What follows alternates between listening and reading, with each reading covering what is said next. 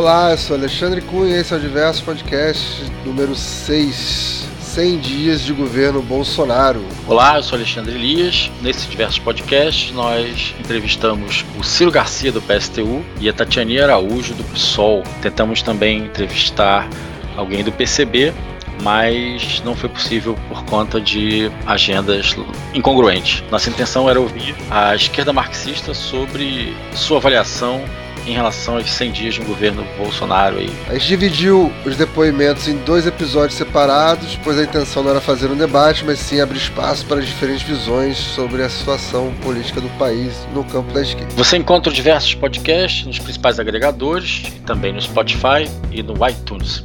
Agora nós temos nosso site www.diversospodcast.com.br. Beleza, então. É isso. Valeu, escute aí e ajude a compartilhar.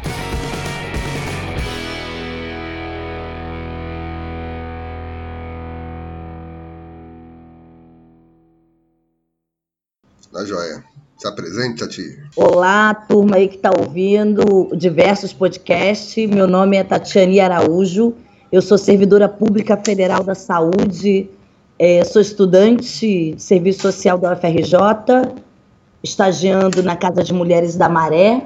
Sou mãe trabalhadora, do mãe do Pedrinho, de seis anos. Uhum. E sou uma militante, né, uma ativista aí, uma feminista há 25 anos. Só. É, com... Oi. Não, só 25, né? só 25. É, tô com 41, digamos que um pouquinho mais do que a metade da minha idade. Tá certo. Legal. Então, primeiro agradecer aí o Diversos pelo convite. Eu acho que é muito importante nesses 100 dias não tá só o apanhado que faz a mídia empresarial, né, mas está aí também a colocação a partir dos movimentos sociais, da esquerda, para que o conjunto dos trabalhadores possa ter uma segunda opinião, na verdade, uma terceira, quarta, quinta, porque há várias diferenças entre nós. Sim, sim. Nós aí do PSOL, da Resistência, estamos felizes e queríamos agradecer desde já o convite e dizer que é, a gente né, louva muito a, a convites como esse, achamos que é por aí mesmo que é preciso você ter vários canais aí é, paralelos ao que é a mídia burguesa, o que é a mídia empresarial, fazendo a discussão com os trabalhadores e com as trabalhadoras, levando outras opiniões. Ah, legal, Tati. Obrigado. A gente agradece aí a, a sua disponibilidade, né, do, do sacrifício que foi para você conseguir estar tá aqui com a gente hoje. E a porta vai estar sempre aberta para vocês, para a gente discutir os temas que quiserem. Certo? Ah, obrigada. Mas por hoje vamos começar com esse nosso governo maravilhoso. Assim. Qual a avaliação que, que, o pessoal faz, da, o balanço que, que faz do, dos 100 dias do governo Bolsonaro, Tatini? Fala pra gente. Então, é, o pessoal vem de uma avaliação de um momento, inclusive, anterior, não sim, é? Sim.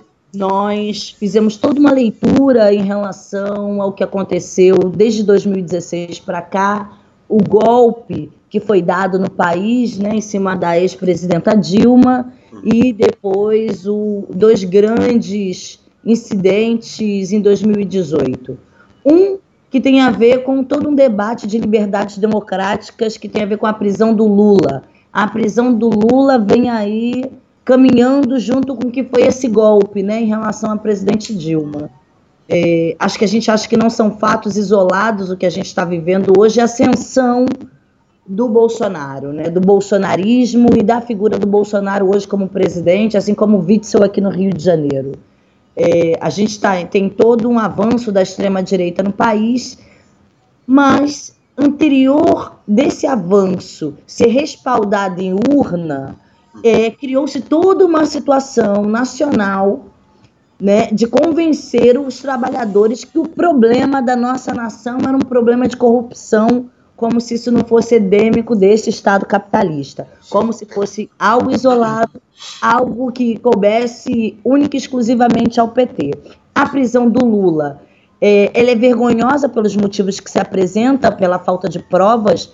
Nós temos aí vários outros problemas que eu acho grave, como o helicoca, né, um helicóptero uhum. com 450 quilos de pasta de cocaína e nada aconteceu, e envolvendo agentes públicos, né, como uhum. Perrela. Isso é muito grave. Então, nós estamos dizendo que a nossa justiça, que não é nossa, uhum. ela não é neutra e ela legisla a favor de um setor, legisla para uma causa. E mais que isso, o papel do próprio Moro, né? Sim. Qual é a compreensão que nós temos da Lava Jato? Que ela foi uma ferramenta para tirar da corrida eleitoral o candidato que estava à frente. É, nós do PSOL, inclusive, apresentamos uma outra candidatura, apresentamos a candidatura do Boulos, tivemos uma candidatura própria, inclusive fazendo balanço do PT. Nós fomos aí oposição aos governos do PT, inclusive a composição do PSOL, em sua maioria, quem rompe com o petismo por conta da reforma da Previdência, mas isso não faz com que a gente não coloque o problema do que foi o golpe, do que foi a prisão do Lula o que isso significa para a ascensão aí do bolsonarismo, não é? Porque a burguesia nacional tentava com isso cavar um dos seus nomes e não conseguiu. Né? Não se emplacou a Aécio e nenhum outro, tendo ela que ir aceitar, inclusive, a própria figura do Bolsonaro. Um outro fato que acontece em 2018 e que para a gente é um choque, ele precisa ser colocado também, discutido, nessa mudança, inclusive conjuntural, e nós podemos até, acho que hoje, falar de uma mudança no regime, né? Uhum. Tem a ver com o assassinato da Marielle. Não se assassina um agente público de maneira tão bárbara Sim. como foi o assassinato da Marielle Anderson, se você tem aí é, os trabalhadores num avanço, né?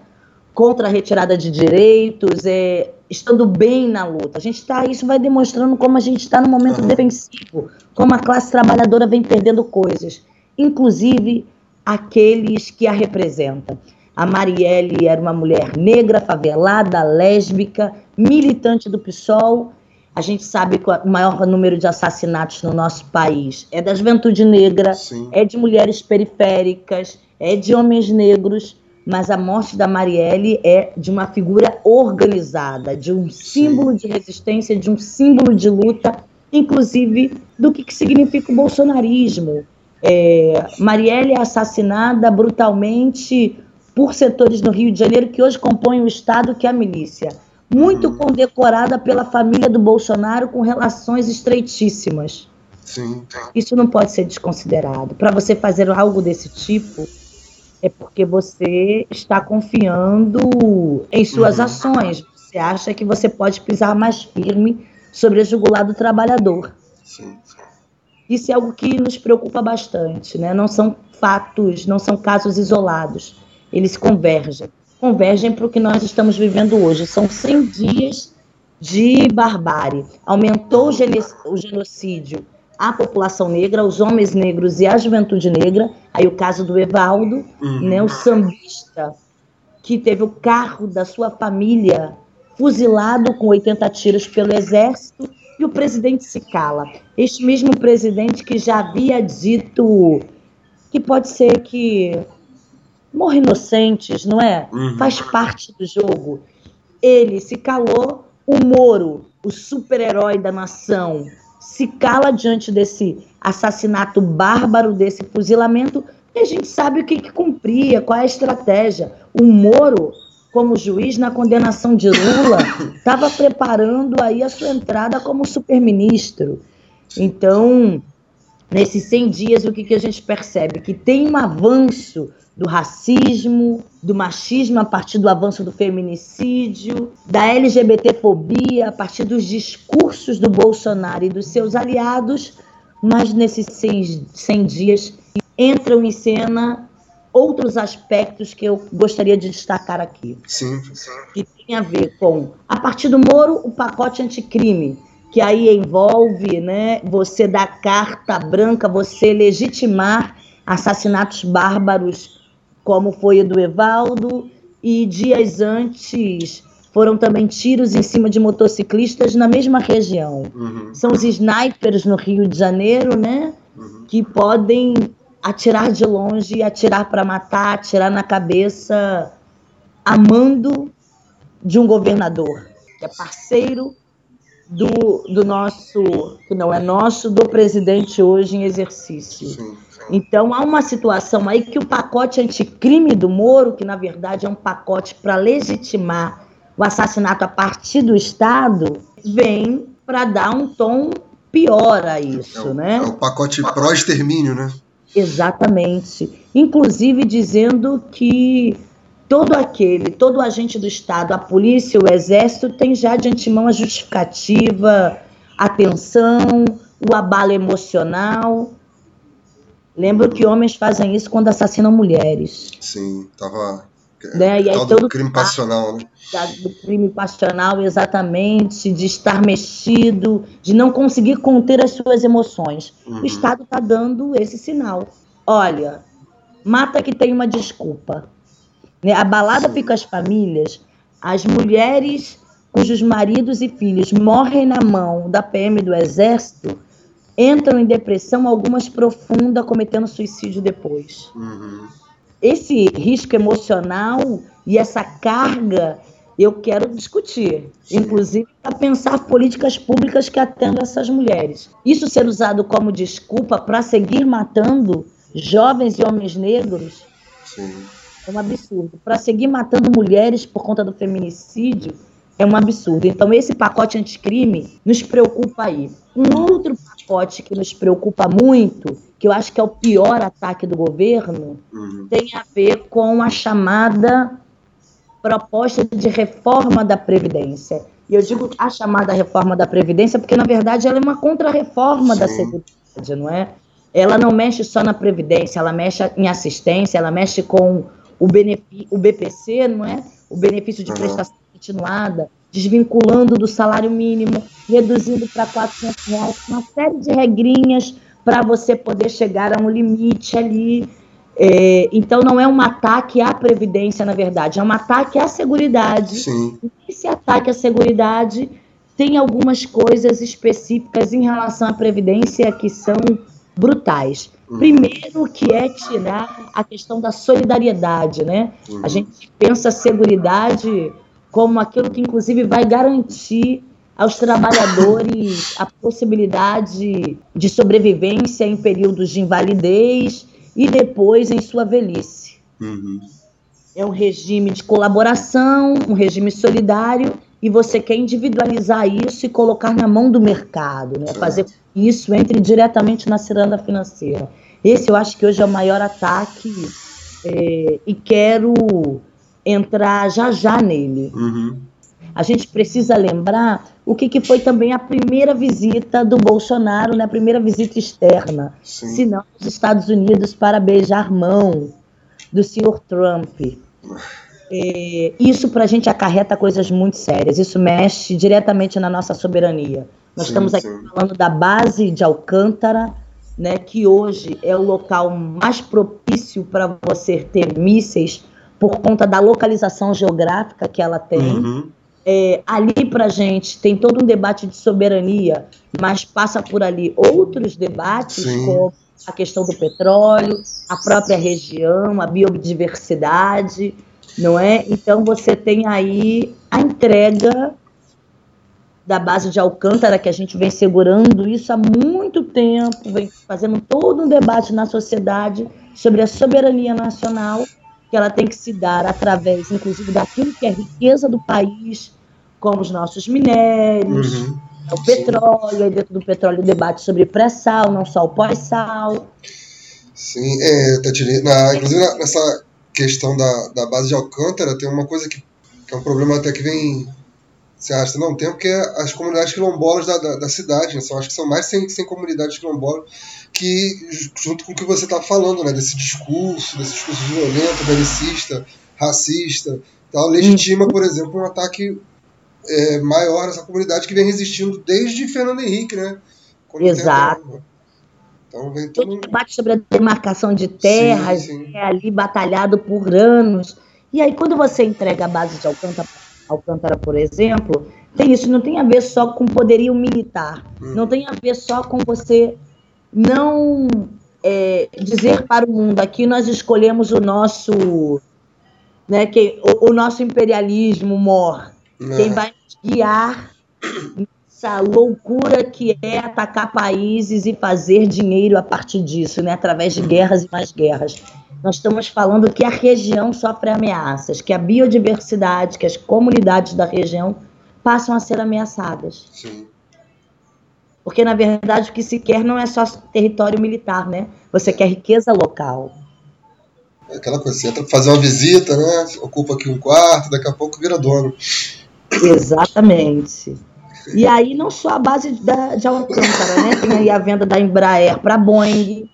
É, a Embraer né, foi privatizada lá atrás, não é mais uma empresa nacional, mas tem ainda uma parte do capital nacional Sim. nela e que faz com que o governo, inclusive, possa ali minimamente pensar quais são as principais, é, como eu posso te dizer, o que, que você tem que ter de política, né? Onde uhum. é que você uhum. vai investir, você ter um número X de capital nacional e a venda dela pela Boeing é entregar isso, sabe? Uhum.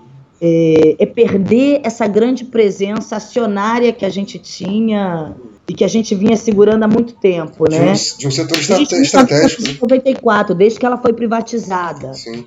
E aí, para a gente tem todo um debate de fortalecimento, por exemplo, você tinha todo um debate aqui sobre construção de aeronaves, uhum. de reforçar a indústria nacional, e que hoje você entrega direto na mão da Boeing, a partir, é óbvio, de algo que começou no governo Temer, uma transação mas que hoje se efetiva de fato com o governo Bolsonaro. Uhum. Esse aperto de mão nos Estados Unidos, o Trump, ele tem um significado muito sério para a gente, uhum. porque também se discute com Trump petróleo e Amazônia. A Amazônia tem reservas, mas ali você tem uma coisa chamada coral verde, de uma biodiversidade tamanha.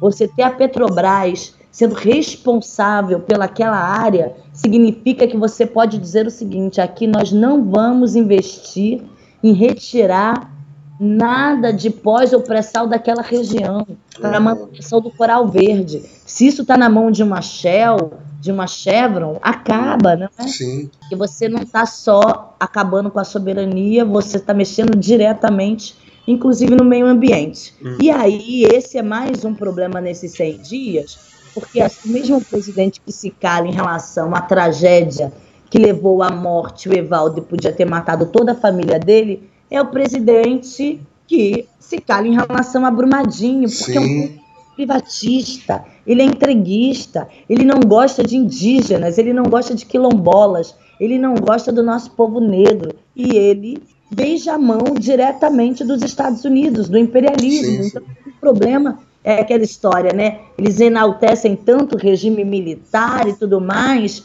e dizem que eles são os porta-vozes do verde e o amarelo, mas entrega toda a soberania nacional. Sim, uma disputa para ser o melhor vassalo do mundo, né? Não é nem um, uma mínima posição de destaque, é no papel de vassalo mesmo, sem o menor constrangimento. Verdade. Não, nessa história já está indo embora 12 bilhões só aí na privatização dos portos, dos aeroportos, não é? Sim. E agora todo ele disse que vai fazer uma mega, um mega leilão do petróleo, né? E aí a gente está falando de pré-sal, que deveria ajudar em políticas sociais, deveria ser um valor convertido para educação, saúde, habitação, e ele quer entregar de bandeja.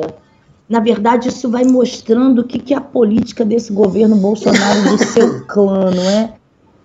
Além de ser privatizante, ela é, é entreguista. Todo o debate que ele faz hoje sobre Venezuela, o seu alinhamento com os Estados Unidos é, sobre esse assunto, vai demonstrando que a ideia é deixar com que essa região mesmo aqui da América Latina volte a uma submissão tamanha do poderio norte-americano.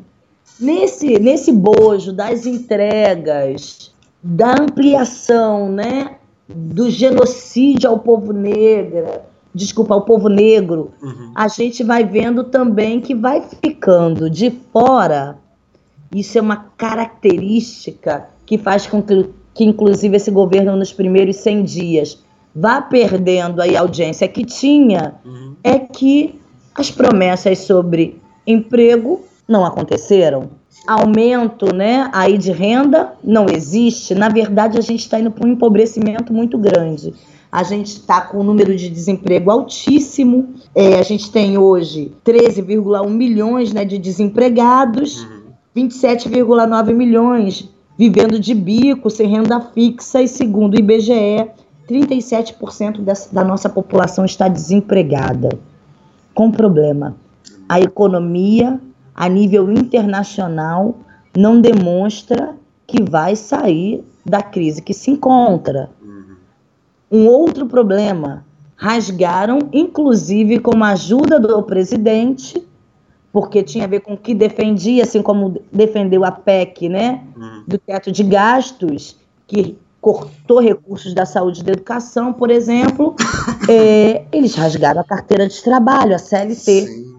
Como você faz mover a economia se você não tem contratação, se as pessoas estão empobrecendo cada vez mais e se você não tem a carteira de trabalho para fazer com que não só o trabalhador tenha direitos, mas para gerar renda para o Estado, para ajudar nesse mover economias, não é? Então, eu não vejo hoje uma saída a curto, médio prazo em relação à taxa de desemprego e crescimento econômico. E uma parte da votação no Bolsonaro eram trabalhadores e trabalhadoras honestos esperando por isso. Sair do, da situação de desemprego, ter algum direito em relação ao mercado de trabalho, não é? Sim. O que está recebendo? Está recebendo uma proposta de contrarreforma aí da Previdência que só acentua essa retirada de direitos e a pobreza, inclusive para os municípios. Uhum porque vários municípios muito pequenininhos precisam sobre, acabam sobrevivendo dessa renda que é gerada pela Seguridade, né? seja uhum. pela, pelos benefícios ali da assistência, seja pela própria Previdência. Uhum. Então a gente não está vendo no país uma saída a curto, médio prazo que diga, opa, as coisas vão melhorar. Isso fez com que, é, nesses 100 dias, o presidente tivesse já uma queda de popularidade, que uma turma começasse a abrir os olhos. Isso resolve hoje o problema da classe trabalhadora? Não. Tem gente que está dizendo, calma, apenas começou. Uhum. São os primeiros 100 dias. Então, o que, que a gente está vendo? Aquilo que a gente observa, que são várias políticas casadas uhum. de desmantelamento de Estado e de entrega né, de tudo que é riqueza nacional, os trabalhadores vão sentindo aos poucos estão começando. Isso se acentua. Uhum. Qual o problema que tem a ver com esse governo é a nossa força para lidar com isso. Porque é um governo que não ataca só do ponto de vista econômico. Uhum. Este governo inicia o seu governo também atacando os movimentos sociais e os sindicatos. Uhum. Inclusive, pós seus 100 dias, estabeleceu agora um decreto que acaba com os órgãos colegiados, isso no dia 11. Sim está sendo rediscutido, inclusive no próprio Senado, como uma medida é, inconstitucional. Mas quando ele tenta ferir os espaços de debate, quando ele tenta, por exemplo, atacar os sindicatos, é para fazer com que os trabalhadores não tenham força para se levantar, porque Sim. começaram a sentir. É, e a gente acha que vai ter que trazer o grande desafio é conseguir trabalhar com isso, né? Uhum. É, aí eu queria aqui voltar ao debate da reforma da Previdência. Essa reforma uhum. da Previdência, ela ataca ao conjunto. Uma reforma que ataca no sentido de separar o jovem de quem já é aposentado, né? Como se eles sim, não tivessem no bolo. Não é assim. Os aposentados vão sofrer com ela, porque inclusive tem a ver com o debate de índice aí, Uhum. É, a desvinculação, inclusive, né? Todo o debate sobre a questão da Constituição, de se desvincular, pode fazer com que a cada ano você mexa ainda mais Sim. na questão da Previdência. É, a juventude hoje, que não tem perspectiva de trabalho, que se seguir assim, se a gente não reverter a reforma trabalhista, não vai ter carteira de trabalho, logo, não vai ter como comprovar uhum. né, o seu trabalho, mesmo que comece muito cedo, como Sim. acontece com uma boa parte dos trabalhadores, começando aos 14, 15, 16, porque não vai conseguir comprovar esse tempo de trabalho, precisa ter um tempo de idade. Então, é uma reforma que atinge a todos e atinge quem já está, por conta das regras de transição. Essa reforma vem para atender o quê? Essa crise que nós estávamos falando, uhum. internacional, que tem o seu reflexo aqui, que precisa cada vez mais comer fundo público. O que, que é o dinheiro público, né? Uhum. O que, que a gente consegue garantir de dinheiro no país que deveria ser destinado às áreas sociais.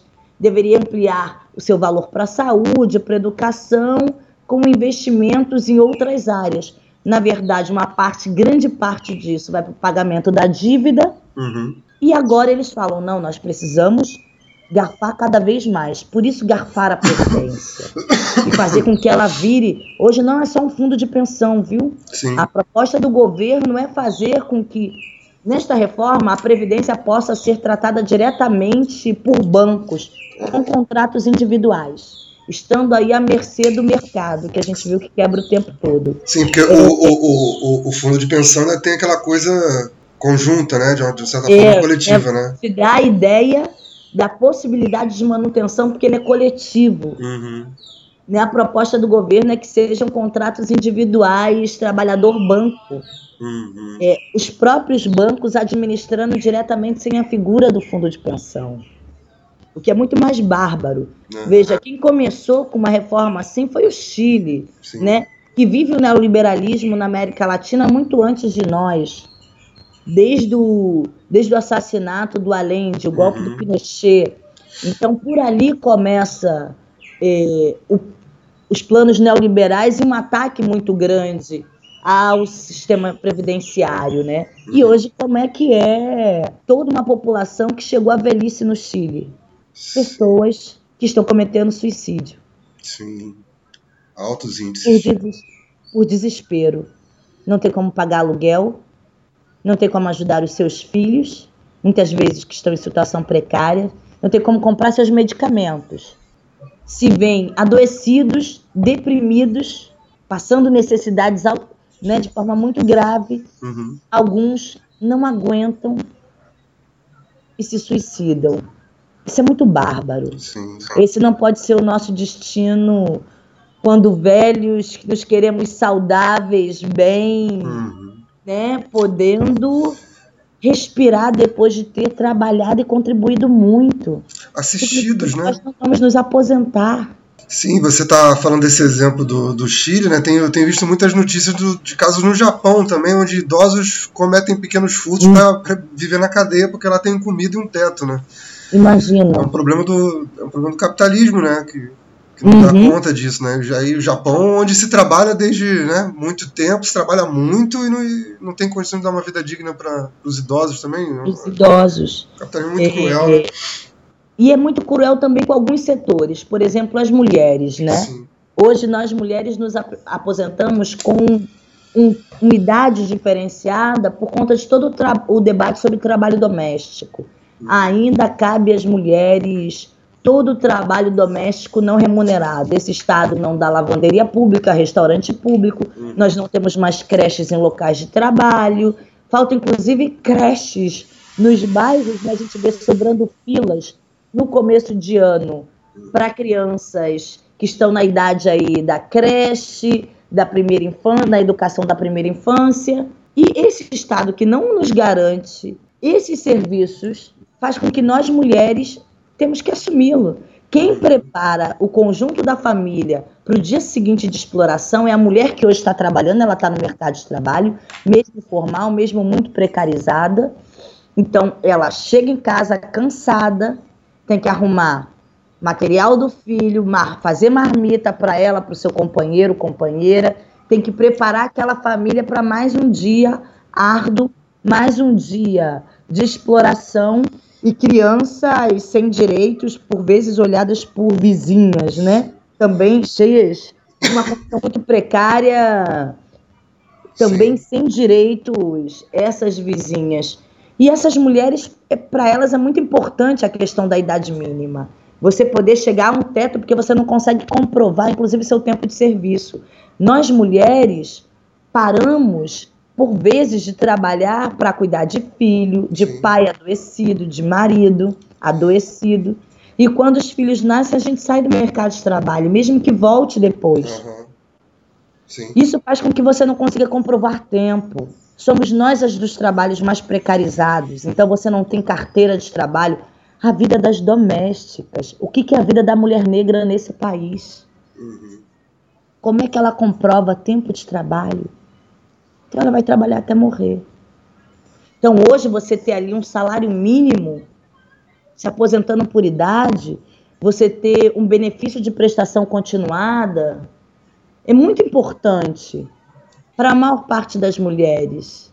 É um mínimo, né? Não seria é, é, é colocado como se fosse né, um favor, um, um benefício uh, quase como um presente, mas é um mínimo de, de uma ideia de reparação de toda essa situação que você está falando, né? Assim, e é muito pouco, né? Porque Exato. É, é, se dividir um salário médio, é, pegar um salário mínimo, fazer, nem fazer a conta, mas você pegar um salário mínimo e dividir pela quantidade de horas que as mulheres trabalham é, no trabalho doméstico, no, no, cuidado da família e tal, não, é irrisório, né? É ridículo. Não, as pesquisas mostram aí que entre 10 e 18 horas você tem uma mulher cumprindo uma jornada doméstica sem remuneração em casa a mais que um homem na semana. É. é isso, nós estamos falando de um número de horas bem grande né, de trabalho doméstico não remunerado. Sim. Então há uma diferença entre mulheres e homens, porque é uma sobrecarga das mulheres, e nós estamos falando que essas mulheres, elas hoje trabalham.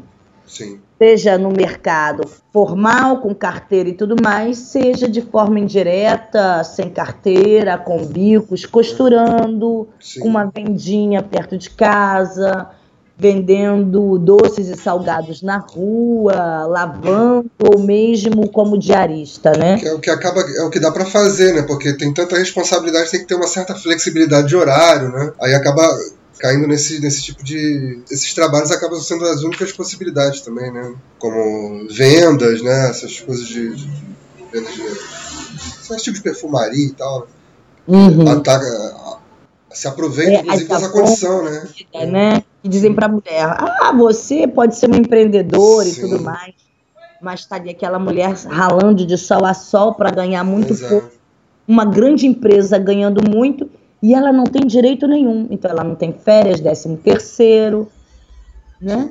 Porque ela é uma empreendedora. Na verdade, ela é uma mulher sem direitos, um trabalho muito precarizado. E a reforma vai mexer nisso, vai mexer com essas mulheres, vai fazer com que essas mulheres não se aposentem. Que essas mulheres não tenham o direito, por exemplo, ao benefício de prestação continuada, no valor que você tem hoje vinculado ao salário mínimo. Uhum isso é muito grave, né? Por isso é muito importante que é, nós, mulheres, tenhamos aí a luta contra a contra-reforma da Previdência como um centro para a gente. É, infelizmente, isso não é, não é só esse o, os ataques que a gente, enquanto uhum. sofre nesse governo, é, é um governo que tripudia da gente, né? Seja nas suas declarações, seja nas suas nomeações. Uhum. Esse governo nomeou a figura da Damares para compor o Ministério da Mulher, dos Direitos Humanos e da Família. E aí ficam vários questionamentos. Primeiro, que família é essa, né? Uhum. Tendo por família é, relações estabelecidas de afeto, companheirismo que pode se estabelecer entre homem e mulher, homem, homem, mulher, mulher, e a família pode ser mãe e filho, pode ser mãe, avó, pai, sobrinho. Sim. A família muitas vezes é a mulher que cuida dos seus filhos, netos e de sobrinhos, porque o Estado assassino matou seus filhos e marido. Uhum. Então, famílias nós temos as mais diversas. Sim. A família que foi alvejada aqui no Rio de Janeiro, a família do Evaldo sambista, do Evaldo Rosa, parece não ser considerada por esse governo, que nada declarou. Parece não ser considerada por essa ministra, que nada declarou. Sim. E o que ela faz que tanto ataca nós mulheres? Aí tem desde os absurdos, né, os impropérios como menina veste rosa, menino veste azul, uma provocação.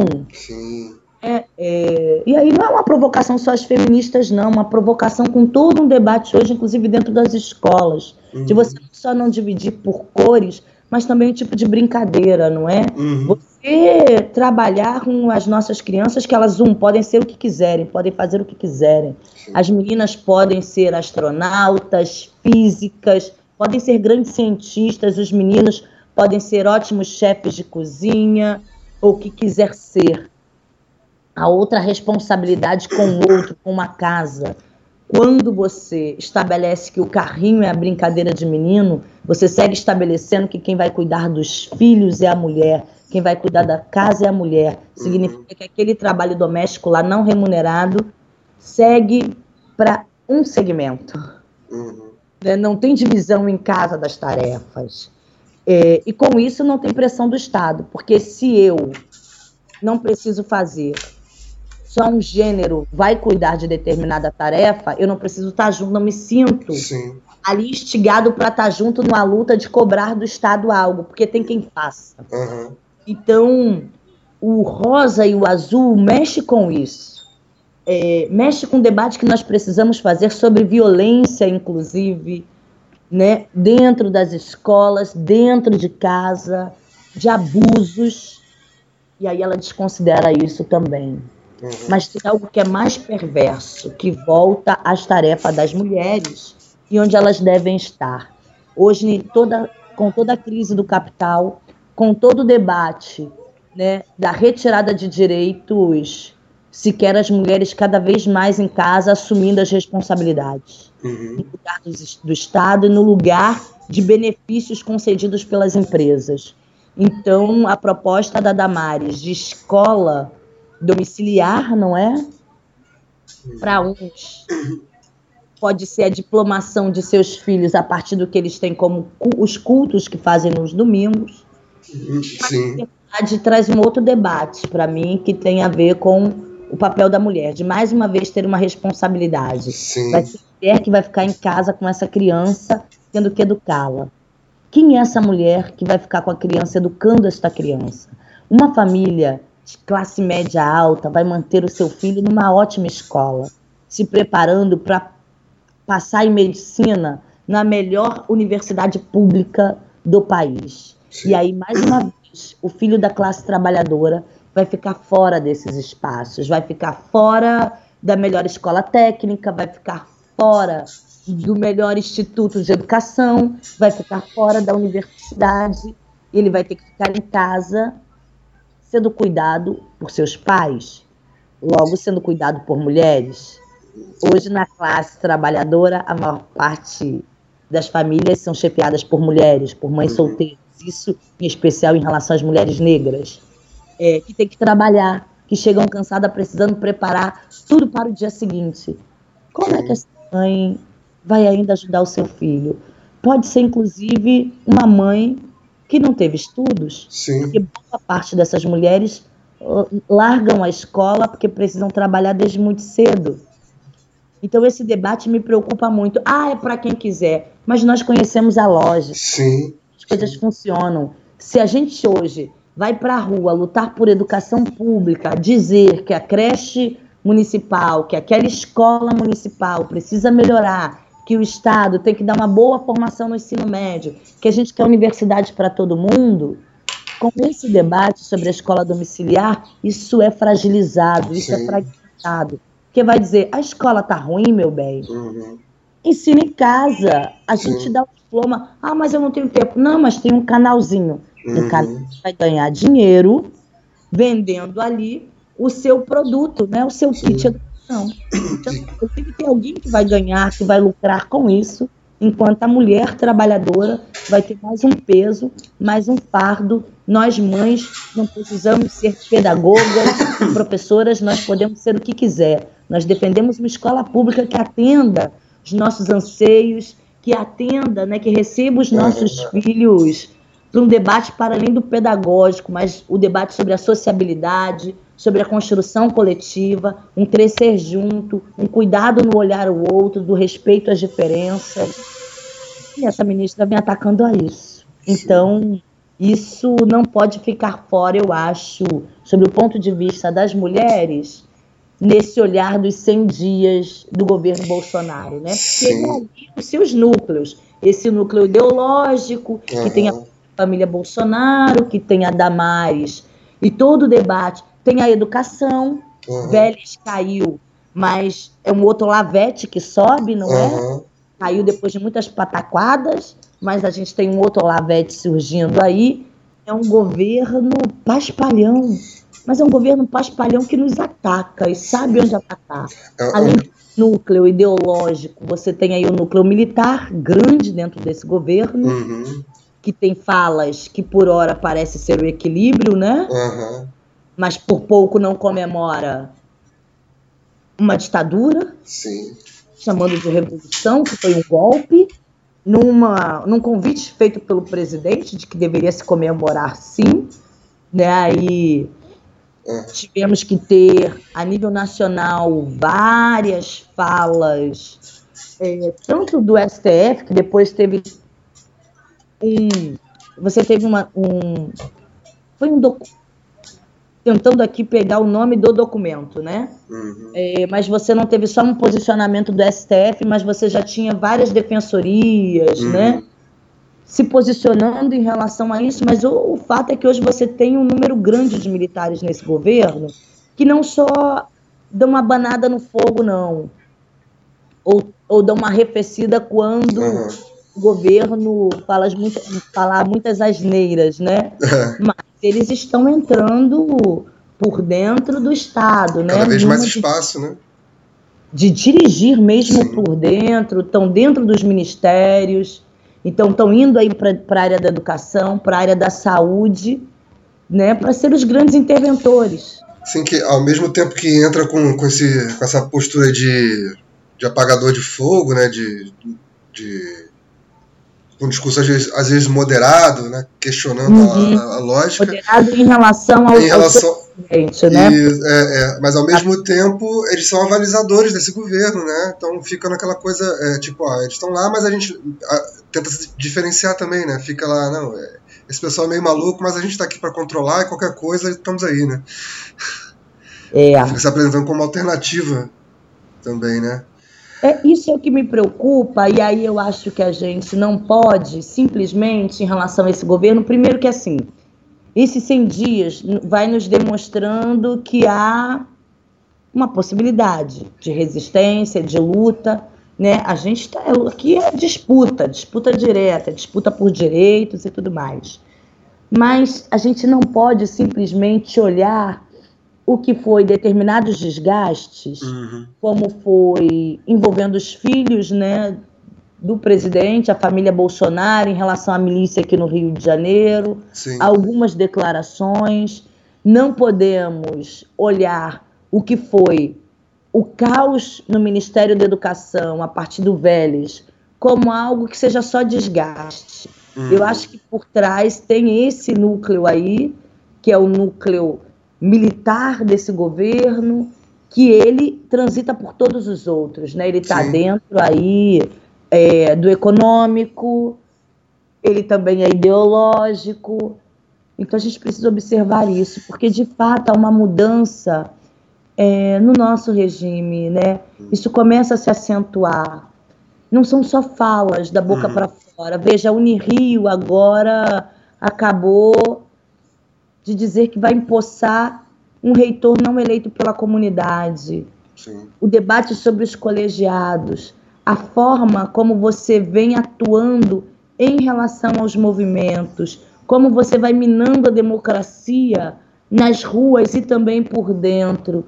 Um debate que enaltece torturadores, Sim. lá que em outro momento não seria permitido, esse cara estaria na cadeia. Sim. Mas não, você tem ali um juiz que cumpriu um papel fundamental de eleger esse presidente uhum. via a Lava Jato seletiva e que hoje tem a pasta né, de um grande ministério com todo um pacote anticrime que vem para criminalizar ainda mais a pobreza, os movimentos sociais, os que lutam. Sim, sim.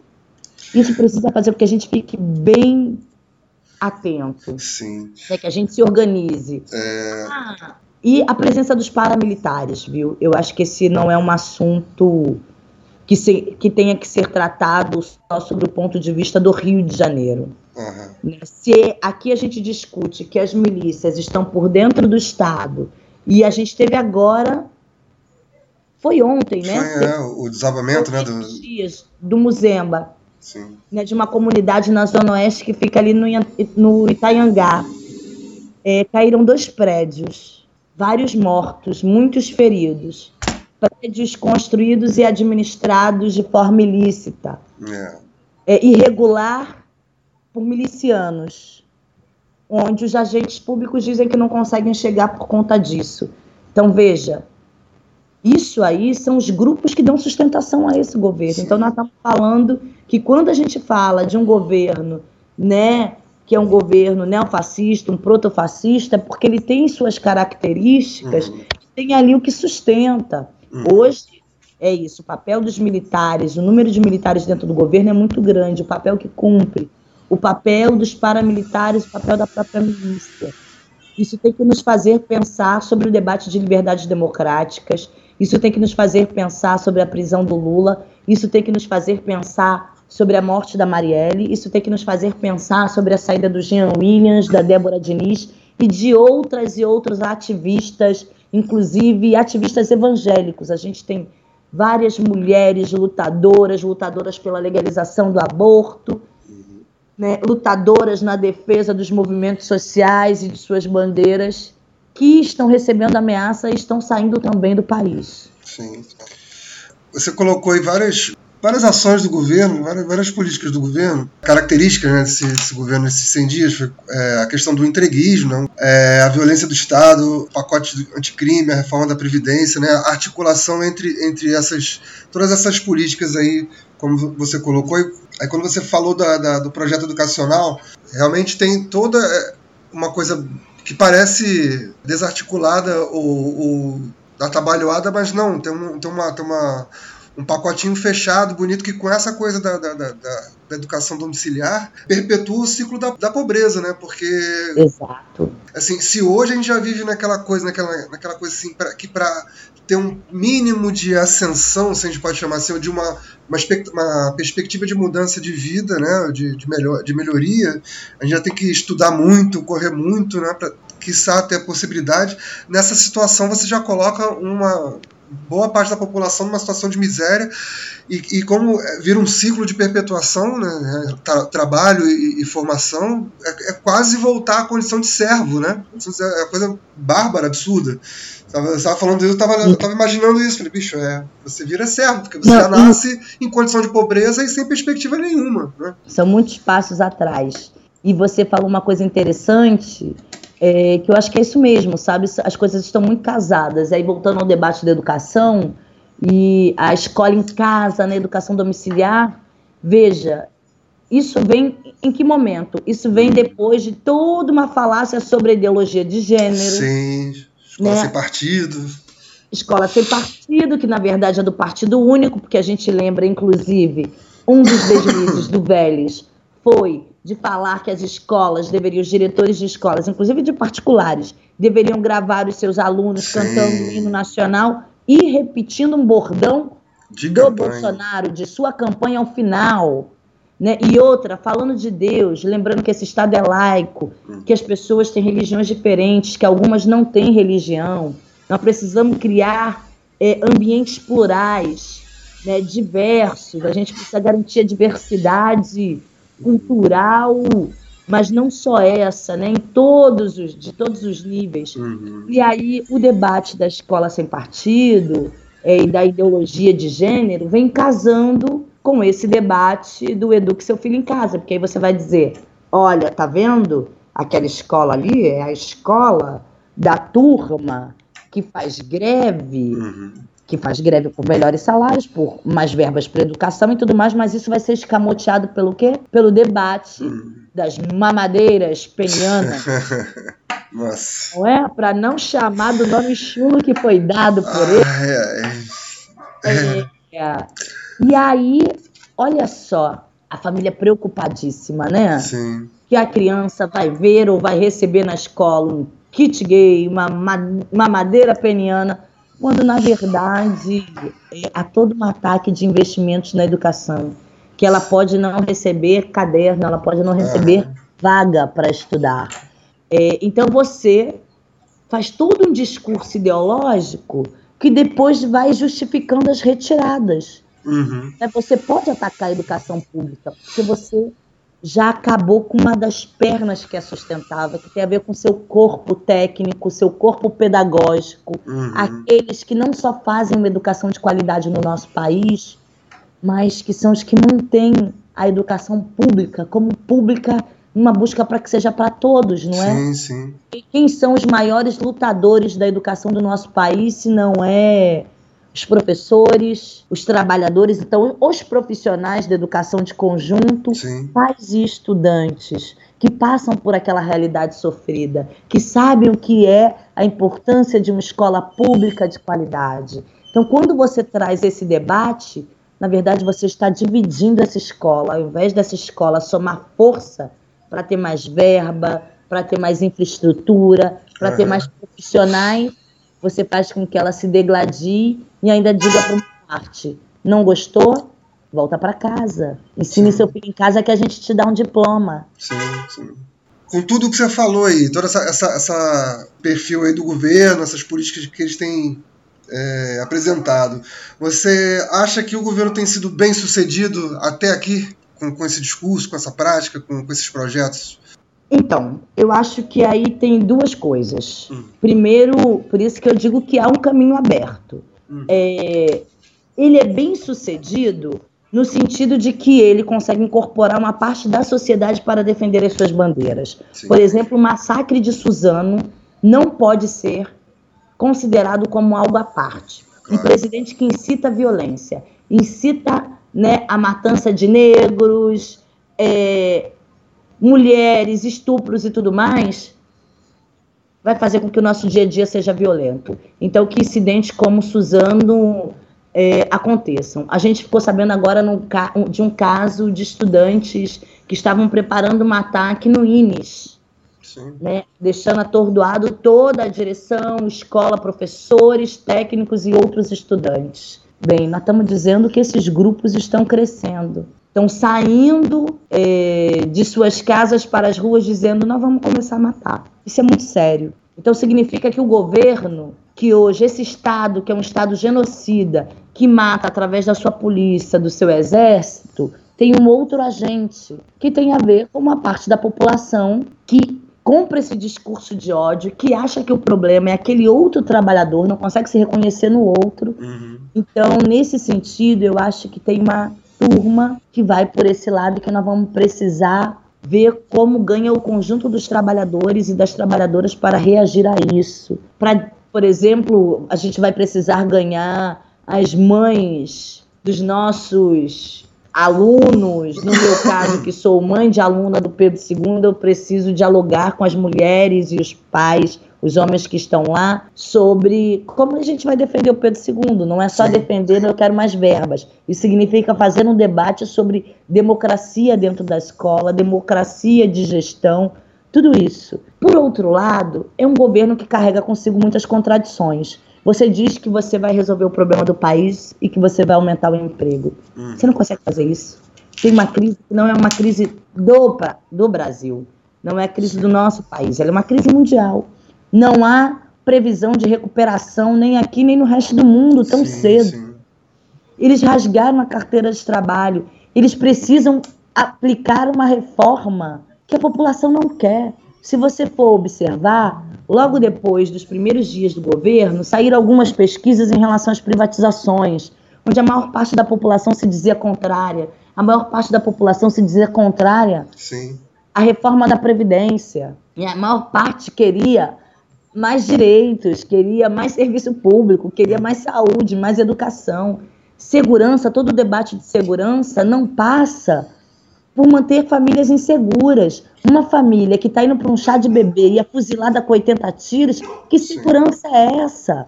Não é? Não adianta uma família da Zona Sul achar que vai aumentar né, o muro da sua casa, isso vai resolver, vai ter, que ser, vai ter uma hora que vai ter que sair de casa. Sim. Então, se você não combate a pobreza, você não vai combater a violência. Então, essas contradições vão aparecer, já começaram a aparecer, e uma parte está dizendo: opa, opa, opa, Acho que fiz bobagem. Aí, nesse sentido, quais são as nossas tarefas? Eu acho que a tarefa número um, não desconsiderando nenhuma das outras coisas, nós não podemos pensar a nossa classe, os nossos trabalhadores, né, a nossa classe trabalhadora, sem pensar que ela tem uma cor de pele, né, que ela tem uma racialidade, uma etnia, Sim. que ela tem um gênero, então ela vai estar tá sofrendo cada vez mais que se aproxima de mulher negra, por exemplo. Entre um, um trabalhador branco e uma mulher negra, essa daí está muito pior. Então, a gente não pode desconsiderar o feminicídio, a lesbofobia, a homofobia. Isso tudo está junto. Mas eu acho que para mexer com esse governo, e digo isso com muito cuidado, no sentido de, de não desconsiderar é, os outros ataques, mas hoje a gente tem uma tarefa central que é não deixar passar a contrarreforma da Previdência. Né? Se a gente barra esse projeto, nós vamos estar tá tirando aí uma perna desse governo. Porque é fundamental hoje fazer com que essa parte do fundo público passe para a mão não só da iniciativa privada, mas do, do grande capital, Sim. dos bancos. Né? Isso precisa ir para o bolso dos banqueiros.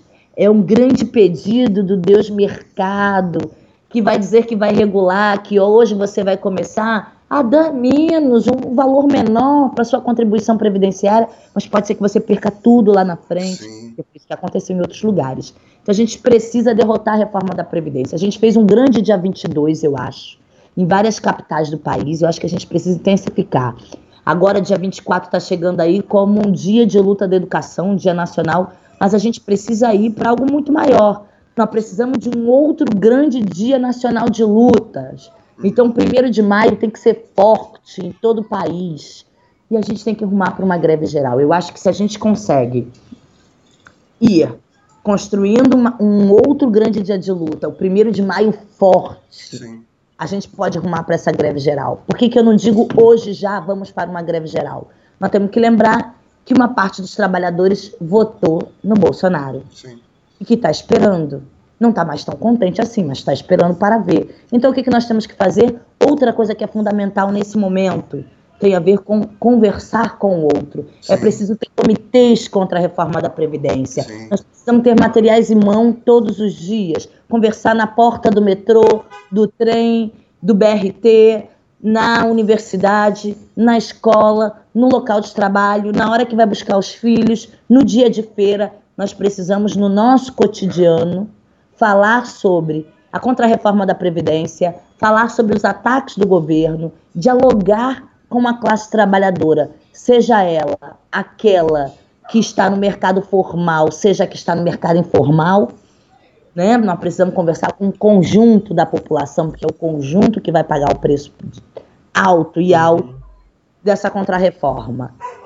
Com isso, eu acho que a gente consegue ir para uma grande mobilização, uma greve, inclusive como foi lá atrás no governo Temer, aquela de 28 de abril. Acho que nós precisamos repetir é, não está assim, não está fácil não. A Previdência deixa muitos trabalhadores e trabalhadores sob alerta. Sim. Então, eu acho que nós temos que investir nisso, sem deixar de responder dentro das nossas universidades e escolas aos ataques, sem deixar de responder a um debate sobre as liberdades democráticas, né, de lutar contra o avanço da extrema-direita, de lutar contra protofascistas. Uhum. É, as tarefas não são poucas, não são pequenas, né? Estamos diante de uma conjuntura muito difícil, mas não está dado. Não está dado que eles levam essa, não está dado que as coisas não possam piorar. Sim. Nós estamos na disputa. Eu acho que abre esses 100 dias aí com flanco para os trabalhadores, que ainda seguem numa situação defensiva, seguem com uma mudança né, desse regime, mas é possível ter resistência. Se a gente andar junto, né, ninguém largar a mão de ninguém, e a gente partir para a unidade de ação, partir para frente amplas que derrotem as políticas mais nefastas, que são aquelas ligadas à retirada de direitos, se a gente que está lutando contra a reforma da Previdência não esquecer dos Evaldos, dos Cauãs, das Marielles, se a gente na esquerda conseguir saber o que é divergência, o momento de colocar essas divergências e falar que Lula livre é sob o ponto de vista da luta democrática, eu acho que é possível que a gente trilhe outros caminhos e que por aí a gente vá derrotando de fato o governo que está instalado no país. Então, é, então tá aberto aí para você fazer suas considerações finais, Tatini. Olha, eu queria agradecer muito aqui ao espaço cedido, dizer quando precisar, contem conosco, contem comigo e contem com o PSOL. É, quero fazer um chamado à nossa juventude. O debate sobre a reforma da Previdência não é só de quem está trabalhando hoje, esse é um debate do conjunto da população. Vocês vão para o mercado de trabalho, um mercado que está cada vez mais sem direitos. É a uberização da vida, não é só do trabalho, é de nossas vidas. Então, juventude, venham conosco. Nós estaremos juntos com vocês, defendendo também a educação pública, defendendo universidades para todo mundo, defendendo que tem que ter cota com assistência estudantil. Quero dar um recado para os nossos aposentados e aposentadas e eles estão tentando garfar a todos. Eles vão querer aumentar alíquotas, eles vão querer desvincular benefícios de salário mínimo. Nós não podemos permitir isso. Essa luta é uma luta de todo. E trabalhadores, trabalhadoras, pensem, inclusive aqueles que votaram no Bolsonaro. Quando muitos de vocês foram votar, foram pensando num futuro melhor para as suas vidas, as das suas famílias, a de seus filhos e filhas. Vejam, hoje nós estamos sob ataque. Hoje podem tirar de nós o direito a uma aposentadoria. Hoje podem nos impor o trabalhar até morrer. Nós não podemos permitir isso. Não há governo que valha que a gente ponha a mão no fogo desse jeito, por nossos direitos. Então, por nossas vidas, nossos direitos, vamos nos levantar. E olhe para o outro. Quem está do seu lado é uma mulher trabalhadora, um companheiro trabalhador negro. Esses são mais atingidos quando vão para casa, no seu dia a dia. Por vezes, o seu companheiro de trabalho sofre mais para chegar no local de trabalho porque tem medo que o seu guarda-chuva seja confundido Sim. que a sua arma de trabalho, que é uma furadeira, seja confundida com uma arma. Então, por favor, estejam ao lado desses, estejam ao lado da população quando ela levanta com dor para chorar a morte do Evaldo, quando ela levanta com dor para chorar a morte da Marielle. Esteja ao lado das mulheres, que podem ser suas mães, irmãs, mulheres e filhas que são atacadas dentro dos ônibus, do metrô, na faculdade, né? Em todos os lugares, são assediadas no local de trabalho. Então, quando a gente fala sobre a nossa violência, sobre a nossa dor, nós estamos falando dessa nossa família. Né? Ninguém está nesse mundo para viver sem o outro. Então, quando a gente falar determinadas coisas, não pense que é um mimimi de uma feminista, é o um mimimi de um jovem negro. Não pense que são trabalhadores e trabalhadoras, que é a nossa juventude, que é uma parte da população dizendo: olha, estão nos matando. Nos queremos todos vivos e vivas e com direitos. Um abraço grande.